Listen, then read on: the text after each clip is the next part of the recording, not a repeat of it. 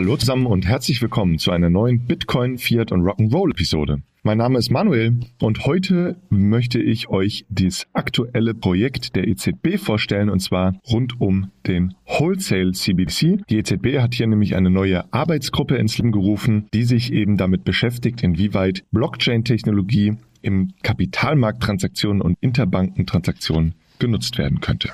Und heute will ich euch einen kleinen Überblick geben. A, was ist das überhaupt? Wie unterscheidet sich es zu einer Retail CBDC? Warum braucht man das Ganze überhaupt? Was wird konkret überhaupt getestet? Und dann zuletzt möchte ich euch noch eine kurze persönliche Einschätzung geben, wie ich auf die unterschiedlichen Varianten blicke und was da getestet werden kann. Dann fangen wir doch mal an mit der Frage, was ist das überhaupt? Wholesale CBDC ist digitales Zentralbankgeld für Interbankentransaktionen. Hier ein Rückblick und ein äh, Schritt zurück auf unser Geldsystem. Wir haben heute öffentliches Geld und privates Geld. Digitales Zentralbankgeld gibt es heute bereits als öffentliches Geld von der Zentralbank und das wird immer genutzt für Transaktionen zwischen den Banken. Jetzt könnt ihr euch natürlich fragen, was ist denn daran jetzt neu? Also es geht hier wirklich darum, dass man das bestehende digitale Zentralbankgeld auf einer Blockchain ausgibt. Das bestehende digitale Zentralbankgeld wird immer über Real-Time Gross Settlement Systeme, bei der EZB heißt es das Target-System, abgewickelt und hier geht es jetzt ganz konkret darum, die Blockchain-Technologie für solche Interbankentransfers äh, zu nutzen oder zu testen, besser gesagt. Das ist im Prinzip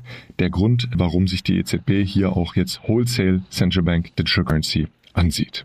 Wie unterscheidet sich das Ganze jetzt zur Retail CBDC? Wie der Name schon sagt, Retail und Wholesale CBDC, da liegen die Unterscheidungen. Das heißt, bei der Retail CBDC, beim digitalen Euro-Projekt der EZB, da geht es um die Endnutzer, also dich und mich. Wir können dann eben digitales Zentralbankgeld in der Hand halten, was wir heute nur als physisches Bargeld können. Im Wholesale-Bereich geht es wirklich um den Interbankenmarkt. Das heißt, nur diejenigen Institute, die bereits heute Geld bei der Zentralbank halten können, im RTGS oder Target-System oder möglicherweise zukünftig halten werden oder halten können, die können dann auch diese Wholesale CBDC nutzen. Das heißt, es ist wirklich nur für einen geschlossenen Nutzerkreis, eben diejenigen, die auch heutzutage oder zukünftig Zentralbankgeld im Interbankenmarkt halten und nutzen können.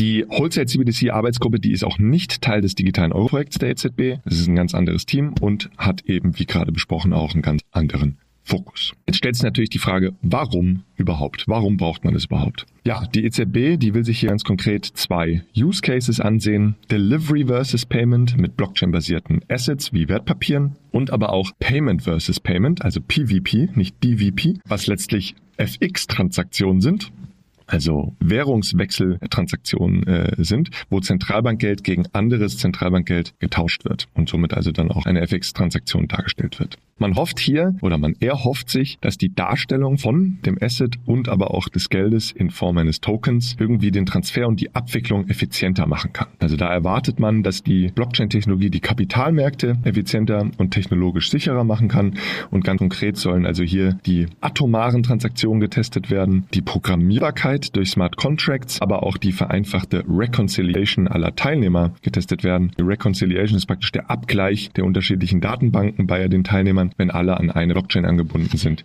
dann haben sie ja entsprechend auch dieselben Daten. Das heißt, da erhofft man sich die Vorteile. Die will man testen. Und die EZB, die will nun lernen, verstehen und eben auch an aktuellen Innovationen teilhaben und gemeinsam mit dem Markt Experimente durchführen. Echte Transaktionen, aber auch Testtransaktionen. Also es wird Piloten geben mit echten Transaktionen, aber auch Proof of Concepts mit Testtransaktionen. Was ich ganz interessant wird, finde aktuell äh, finden sehr, sehr viele Diskussionen rund um die zukünftige Infrastruktur auch des Zahlungssystems statt. Die BIS hat zum Beispiel erst kürzlich letzte Woche ihren Annual Report rausgebracht rund um das Konzept des Unified Programmable Ledgers. Es gibt dieses Regulated Liability Network Konzept, was sich letztlich auch den Zahlungsverkehr anschaut, wo auch Einlagen letztlich über die Blockchain dargestellt werden können, die dann über die Wholesale CBDC gesettelt werden. Aber das scheint aktuell zumindest bei der EZB nicht berücksichtigt zu werden. Der Fokus liegt also hier ganz klar auf Kapitalmarkttransaktionen und nicht dem traditionellen Zahlungsverkehr. So, das war jetzt also schon mal, was ist das überhaupt? Äh, wie unterscheidet sich zu Retail CBDC und warum äh, guckt sich die EZB das an? Und jetzt schauen wir uns nochmal äh, an, was sie da konkret überhaupt machen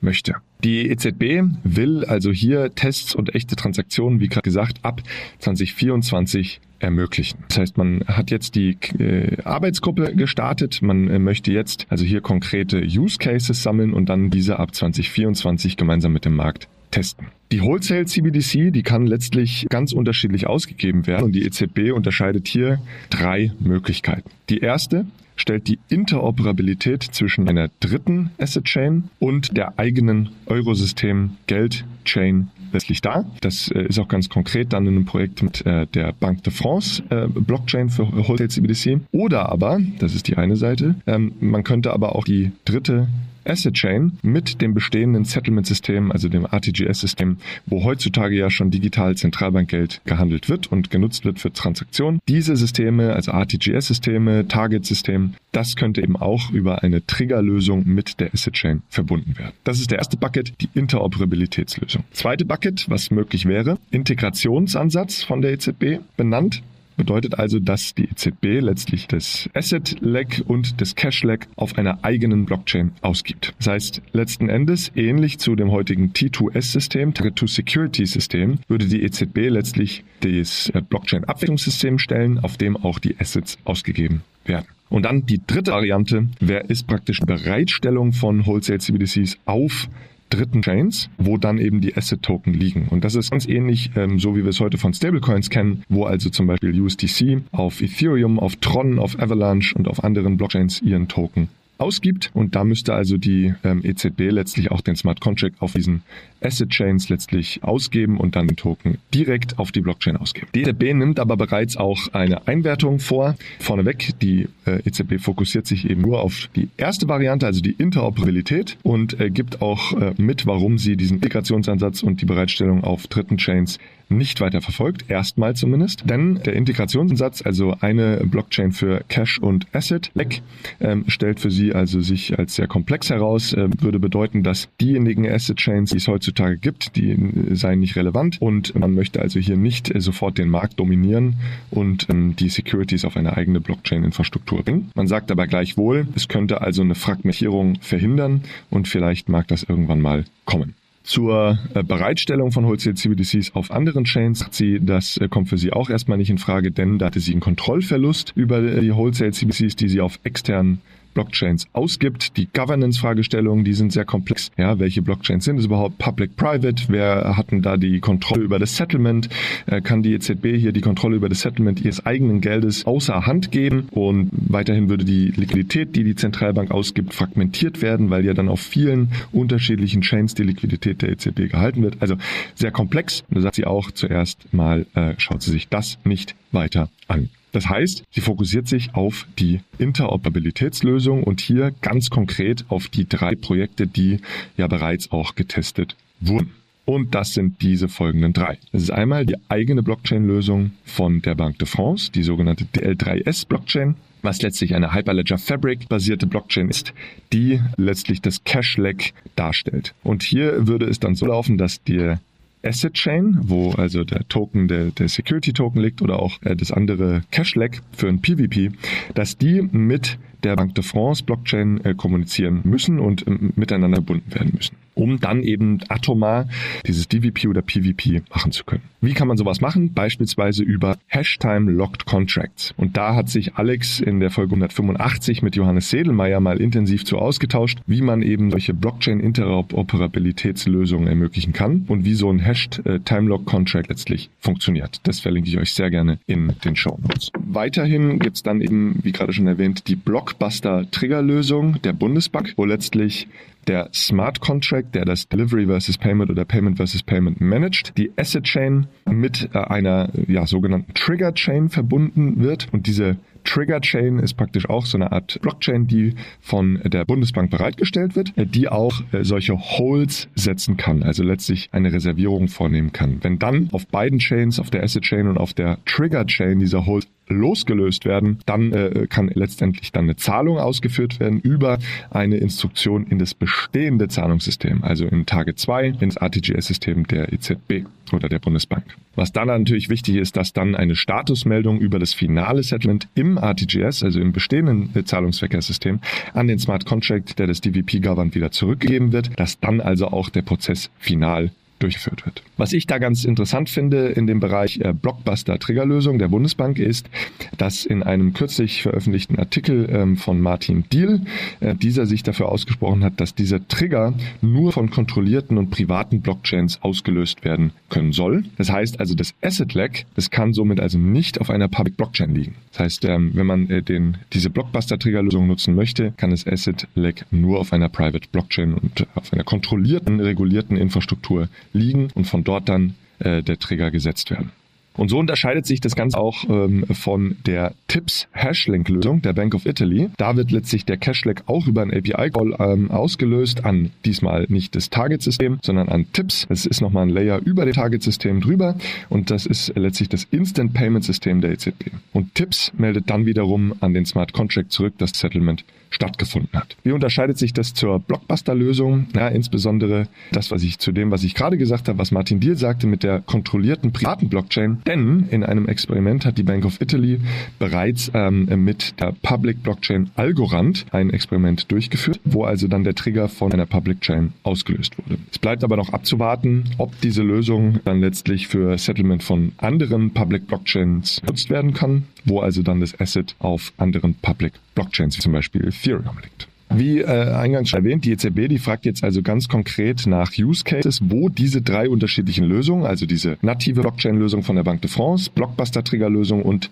Tips Hashlink-Lösung der Bank of Italy äh, genutzt werden können und welche Use Cases denn letztlich der Markt hier testen möchte. Sie erwähnt auch, beispielsweise das DT-Pilotregime, was letztlich die regulatorische Sandbox auf EU-Ebene für das Handeln von Blockchain-basierten Wertpapieren ist. Es ist ja schon live. Man kann bei den lokalen Regulatoren eben Anträge stellen auf MTF, TSS und SSS. Da habe ich gehört, die äh, Folge muss wohl mit Annika Patz sehr interessant gewesen sein, weil wir so viele Abkürzungen genutzt haben. Ich verlinke sie euch gerne nochmal in den Show Notes. Da könnt ihr euch selber nochmal anhören, wie das DLT-Pilotregime funktioniert und wie viele Abkürzungen wir hier wirklich undefiniert genutzt haben. Das äh, Problem bei diesem DLT-Pilotregime, was ich sehe, ist aber, dass der eigentliche Kerngedanke dieses Pilotregimes ist, dass es auch für Retail-Kunden geöffnet werden soll, die dann auch letztlich den Handel von Blockchain-basierten Securities, also Wertpapieren, durchführen können. Das Problem hier mit der Wholesale CBDC ist, dass das aber ja nur von Banken bzw. Instituten mit RTGS-Systemzugang genutzt werden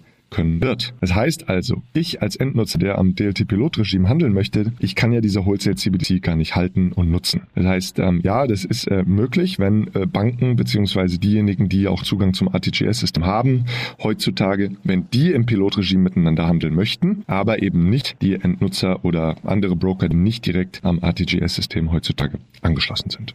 So, das war ein etwas längerer äh, Teil zu, was wird überhaupt getestet. Und jetzt zu guter Letzt möchte ich noch meine persönliche Einschätzung äh, zu den unterschiedlichen Varianten geben und was dort getestet werden könnte. Meine Meinung, Unterschiede äh, zwischen zum Beispiel der Blockbuster-Triggerlösung und dem Wholesale-CBDC-System der Banque de France, die sind für mich ehrlich gesagt gar nicht so groß. Also es wird im Markt immer wieder gesagt, ja, eine Triggerlösung, die sei nicht gut genug, aber ich verstehe das gar nicht so ganz, denn insbesondere hier bei der Blockbuster-Triggerlösung gibt es ja auch eine sogenannte Trigger-Chain, die letztlich diese Holds auslösen kann. Dann mache ich nochmal einen kurzen Exkurs hier. Was sind diese Holds? Wenn man von Programmierbarkeit von Blockchains spricht, redet man ja von Smart Contracts. Worum geht es da eigentlich meistens? Das sind meistens diese Hold-Funktionalitäten, also letztlich eine Reservierung des Tokens im Smart Contract, eine Blockierung, bis dann äh, bestimmte Bedingungen ähm, erfüllt sind und dann wird diese Blockade, die Blockierung automatisiert gelöst und der Transfer findet statt. Ja, das ist also Kern der Programmierbarkeit der Blockchain-Infrastruktur über Smart Contracts. So, und ähm, wie sehe das dann aus? Der, der Asset Lag und der Geld Lag, die werden dann reserviert über diesen Hold. Und wenn dann also die Bedingungen erfüllt sind, die dann im Smart Contract noch definiert sind, dann werden diese Holds hintereinander losgelöst und der Transfer wird dann atomar angestoßen. Da kann nichts mehr schiefgehen. Asset Lag und Cash Lag werden transferiert. Jetzt zurück zu Wholesale CBDC Lösung von der Bank de France und Blockbuster. Beide Lösungen verbinden letztlich eine Asset Chain mit einer anderen Cash Chain. Ja, das heißt, es muss schon mal ein Hashtime Lock Contract oder eine ähnliche Interoperabilitätslösung genutzt werden. Und der Unterschied ist hier, dass jetzt beim der Bank de France sozusagen ein echter Wholesale CBDC-Token auf einer Blockchain genutzt wird. Und bei dem Blockbuster-System gibt es halt nur diese Trigger-Chain, die dann eine Zahlung im RTGS-System, also Target-System, triggert. Das ist nochmal ein Unterschied. Und da jetzt Vor- und Nachteile. Naja gut, ein Vorteil einer echter Wholesale CDC von der Banque de France ist, dass diese Transaktion dann über den Smart Contract on-chain durchgeführt werden kann. Es ist möglicherweise weniger fehleranfällig als dann noch ein API-Aufruf und dann die Abhängigkeit von dem dritten System, dem RTGS-System ähm, und dann aber auch die Abhängigkeit der Rückmeldung, der Bestätigung des Settlements über eine API und den Smart Contract, der das DVP oder PVP löst oder managt. Das ist sicherlich ein Vorteil, aber es gibt auch einen Nachteil, denn bei der Banque de France-Lösung äh, muss die Liquidität erstmal geprefundet werden. Das heißt, man äh, fragmentiert eigentlich die Liquidität der Bank. Dieser Token, der muss geprefundet werden über so ein Dedicated Cash Account im RTGS-System und das Geld ist dann erstmal weggesperrt und kann nur für diese Wholesale CBDC Use Cases genutzt werden. Bei der Triggerlösung wird aber Geld genutzt, das sowieso einem RTGS für alle möglichen Transaktionen bereit liegt und genutzt werden kann. Und somit fragmentiert man hier die Liquidität ähm, gar nicht. Und ich finde ehrlich gesagt, die Triggerlösungen, die werden häufig äh, meines Erachtens zu, zu Unrecht als nicht ausreichend bewertet. Denn für die Use Cases, die ähm, wir uns aktuell anschauen, beziehungsweise wo der ähm, Markt sich äh, konkrete Lösungen anschaut, die sind natürlich noch sehr explorativ. Das muss man ganz ehrlich sagen. Ja? Das heißt, die Nutzung der Technologie in traditionellen Kapitalmärkten, die steckt noch in den Kinderschuhen.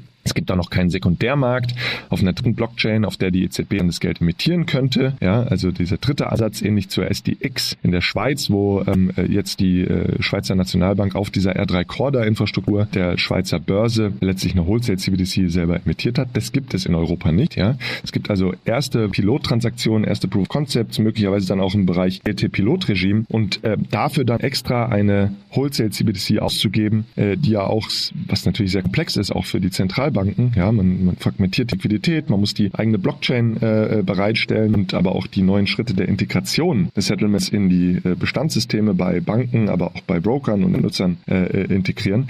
Das ist alles ziemlich komplex, ja. Ähm, und ich frage mich halt, ob man nicht über so eine Trigger-Lösung auch viele der Vorteile bereits heben kann, indem man einfach das RTGS-System, das bestehende Zahlungssystem mit den Blockchains letztlich interoperabel macht. Das ist so meine Meinung. Ich würde mich sehr interessieren, wie ihr darauf blickt und freue mich da also wirklich über Kommentare im, im, im Telegram-Chat oder auch natürlich auf einer Podcast-Plattform. Also wie blickt ihr auf die, die Wholesale CBDC-Initiativen der, der EZB, die sich jetzt anschaut? Wo seht ihr ganz konkret Vorteile einer Hyperledger Fabric-basierten Wholesale CBDC der Banque de France gegenüber den Triggerlösungen, die sonst möglich sind, zu testen. Das würde mich wirklich sehr freuen. So, und das war mein kurzer Überblick über das äh, Vorhaben der EZB in der neuen Arbeitsgruppe zur Wholesale CBDC. Man möchte sich hier monatlich treffen und in den kommenden Monaten dann eben diese die Use Cases definieren aus dem Markt, die dann in 2024 eben in äh, Proof of Concepts, auch Piloten mit echten Transaktionen durchgeführt werden sollen. Wie gesagt, ich freue mich sehr über eure Rückmeldung, was ihr davon haltet, äh, von den Initiativen der EZB. Ähm, findet ihr die den integrierten Ansatz einer eigenen Blockchain-basierten Tier-2S-Plattform besser oder die Bereitstellung von Wholesale CBDCs auf dritten Asset-Chains, findet ihr das besser? Wie sollte sowas auch dargestellt werden können? Das würde mich wirklich interessieren. Das heißt, ja, schreibt gerne Kommentare. Ich freue mich auf die Diskussion im Telegram-Channel und ich hoffe, das hat euch einen guten Überblick gegeben, was die EZB jetzt hier fährt. Recht herzlichen Dank für eure Aufmerksamkeit und bis zum nächsten Mal. Macht's gut. Tschüss. Achtung, Disclaimer. Die Inhalte spiegeln die private Meinung der Hosts wider, dienen ausschließlich der allgemeinen Information und stellen keine Anlageberatung oder Kaufempfehlung dar. Es gilt, do your own research, informiert euch, bevor ihr Investments tätigt. Das alles findet ihr auch auf unserer Website unter www.bfrr.de/disclaimer.